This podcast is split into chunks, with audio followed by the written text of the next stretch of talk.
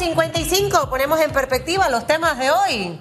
Susan Elizabeth Castillo, sí, ya viene el periodo electoral, vamos a ver a los políticos hablando de sus promesas de campaña y siempre nos enfocamos en los candidatos presidenciales, pero también debemos hacer énfasis que todos los actores políticos son importantes todas las autoridades electas en este proceso democrático que se va a realizar el próximo 5 de mayo juegan un papel importante en la democracia y debemos también hacer énfasis en los gobiernos locales, en esos políticos que buscan la reelección, que han hecho las cosas mal, que han hecho las cosas de manera pésima y pese a ese eh, trabajo nulo, no transparente, buscan llegar cinco años más al poder. Los ciudadanos tienen en sus manos hacer una radiografía completa de este candidato, porque el hecho de ser independiente o de X partido político no quiere decir que la figura sea buena. En las democracias hay figuras buenas y malas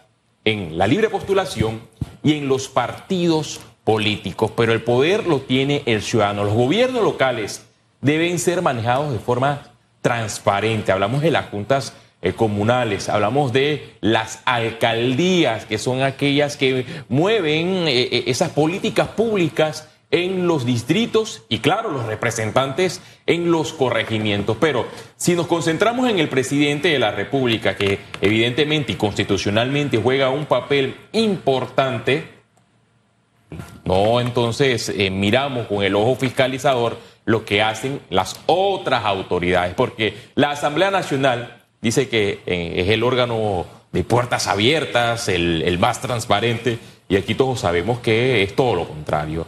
El menos transparente, el menos organizado y el órgano que no tiene sus puertas abiertas porque en los momentos claves cierran este órgano legislativo para evitar manifestaciones. Usted que me está escuchando por RPC Radio y que me ve por Eco TV, prepárese para este proceso democrático, este evento cívico.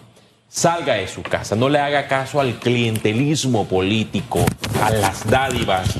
Vote a conciencia, vote de manera informada. No crea en las noticias falsas. No se sume a las campañas negativas o sucias. Usted vote de manera informada, teniendo en cuenta de que esa figura política va a hacer las cosas bien. Y usted tiene en sus manos el poder de darle o no el espaldarazo a la reelección, Susan, en medio de un proceso donde la gran mayoría de políticos en los gobiernos locales buscan la reelección, donde los diputados buscan la reelección en la Asamblea Nacional. Y en el quinquenio pasado se evidenció una campaña de no a la reelección.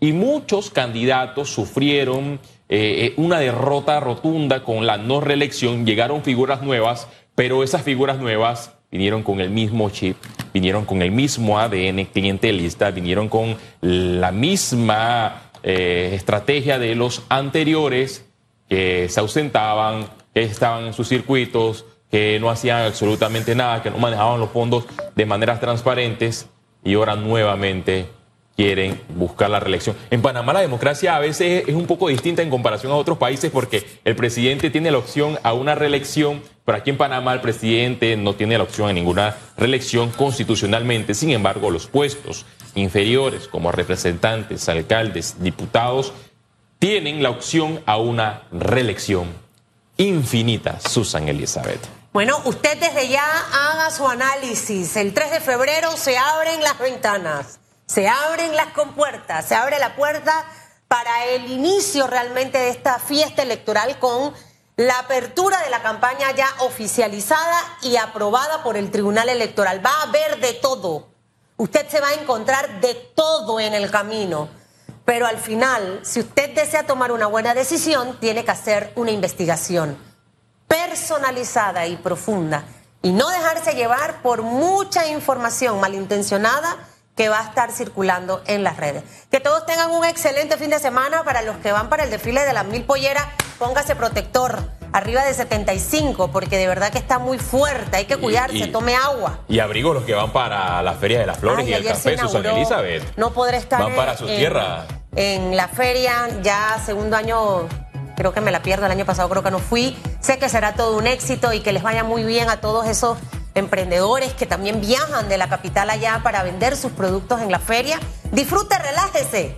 Y, y disfrute también lo de las mil polleras. Yo sí no soy muy amante al folgorio y el tumulto de gente. No me gusta. Así que yo. Hace cinco años yo me compré una cutarra en la, en la feria de Boquete y todavía la tengo nítida. Voy Bueno. al mall con mis cutarras. Debería ir al desfile de las mil polleras usted. Nunca he ido. Bueno, vaya. Creo que las condiciones todavía no están óptimas para ir al desfile. Pero cuidado que le crece el pie y la cutarra no le sirve. Mire, que, que le vaya bien. El pie sigue creciendo, ¿no sabía? Sí, sí, sí, claro, claro. Eh, mire, cosas que siguen creciendo en la vida para que usted sepa. La nariz, por eso que usted tiene la nariz de joven chiquito y cuando está grande se le pone diferente. Los dientes siguen creciendo y se mueven, por eso que usted ve gente vieja con frenos puestos. Y los pies, más nada crece, más nada, Celestino. 9-1. Nos vemos. El lunes.